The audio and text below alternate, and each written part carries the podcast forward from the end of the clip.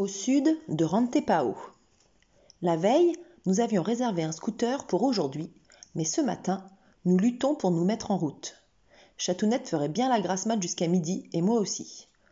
Nous nous mettons tout de même en route à 11 heures. Mon guide préconise un itinéraire d'environ 60 km au sud de Rantepao. Tous en selle. Nous commençons par rater le premier arrêt. Tant pis, nous sommes trop loin pour faire demi-tour. Nous ratons également le deuxième arrêt, mais cette fois, nous ne sommes pas trop loin. Demi-tour. Encore raté. Re-demi-tour. Et raté une fois de plus.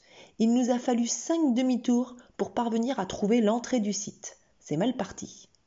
L'endroit s'appelle Lemo. Il est réputé pour ses tongkonan et ses tao tao. Ça ne vous parle pas?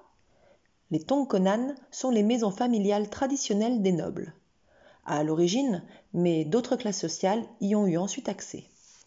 Leur particularité vient de leur toit en forme de banane. Les historiens diront en forme de coque de bateau, car le peuple Toraja était au départ un peuple de pêcheurs qui a fui la vague d'islamisation des côtes célèbres. Ils sont pour la plupart chrétiens, tout en gardant des traditions animistes. D'autres disent que la forme des toits vient des cornes de buffle, animal sacré entre tous. Une tête de buffle orne par ailleurs fréquemment les façades des tongkonan les plus riches, ainsi qu'une ribambelle de mâchoires de porc.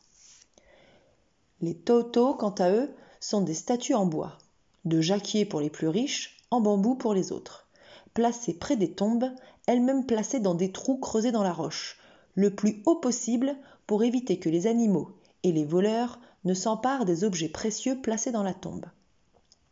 Les totos sont très onéreux et restent l'apanage de la classe supérieure qui paie les artisans en buffles. Les vêtements des totos sont changés chaque année lors de cérémonies mortuaires. Les mots se situent au milieu des rizières, mais malheureusement toutes asséchées. En cette période, évidemment. Le paysage reste tout de même très agréable pour les yeux. Nous poursuivons, mais d'abord repas du midi nous jetons notre dévolu sur un restaurant nommé Panoramique, qui porte bien son nom. Belle vue. Un buffle fait trempette dans l'étendue d'eau juste sous nos pieds. Au passage, ils sont balèzes leurs buffles.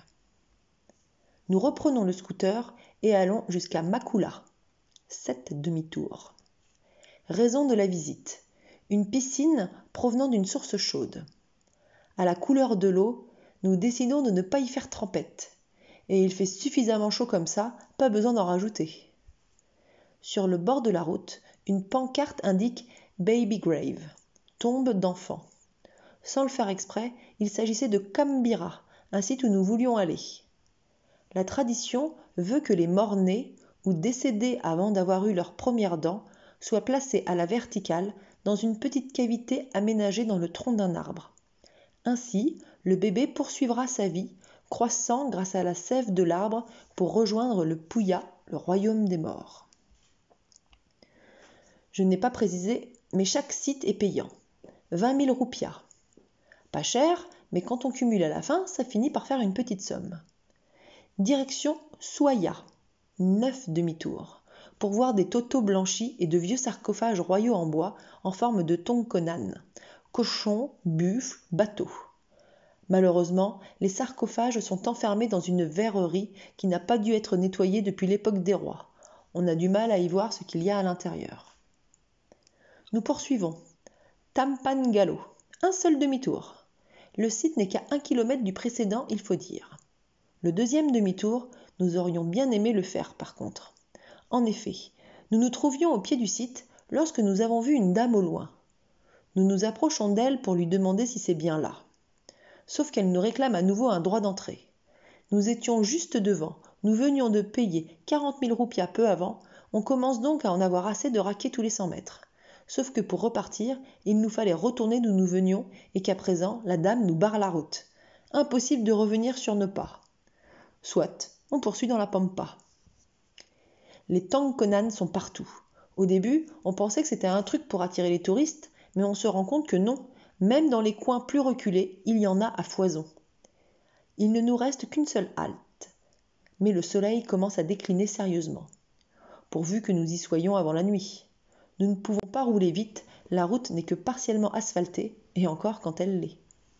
Trois demi-tours après, nous arrivons à Ketekesu. L'endroit est réputé pour être très touristique, mais à l'heure où nous arrivons, il n'y a plus personne. Même le guichetier a déserté. D'après mon guide, c'est le plus bel ensemble de tongkonan et de greniers à du pays. Oui, je ne voulais pas préciser, mais chaque tongkonan s'accompagne d'un ou plusieurs greniers à quasiment identiques au tongkonan, mais en plus petit. La lumière est faible, mais nous y voyons encore, en tout cas suffisamment pour apprécier l'endroit. Un chemin derrière ces maisons aboutit à une falaise ornée de toto, des rongues, cercueils en bois suspendus par des cordes, et de nombreux ossements. Au bout, il y a même une grotte. Équipés de lampes torches, nous nous y engouffrons. Encore un paquet d'ossements et des rongues, mais aussi des détritus en pagaille. Mon guide ne parlait pas de cette grotte. Peut-être n'est-elle pas ouverte au public normalement. Lorsque nous en ressortons, il fait complètement nuit. Heureusement, il nous reste que très peu de kilomètres pour rentrer chez nous. Dernière halte, pour manger, encore au même endroit, où les guides sont toujours fourrés. Ils parlent pour la plupart français, mais c'est en anglais que se fait l'essentiel de la discussion. L'ambiance est détendue, ça fait des blagues et joue de la guitare. Nous avons même eu le droit à Aline et Alouette. Une belle journée très instructive et une soirée bien agréable.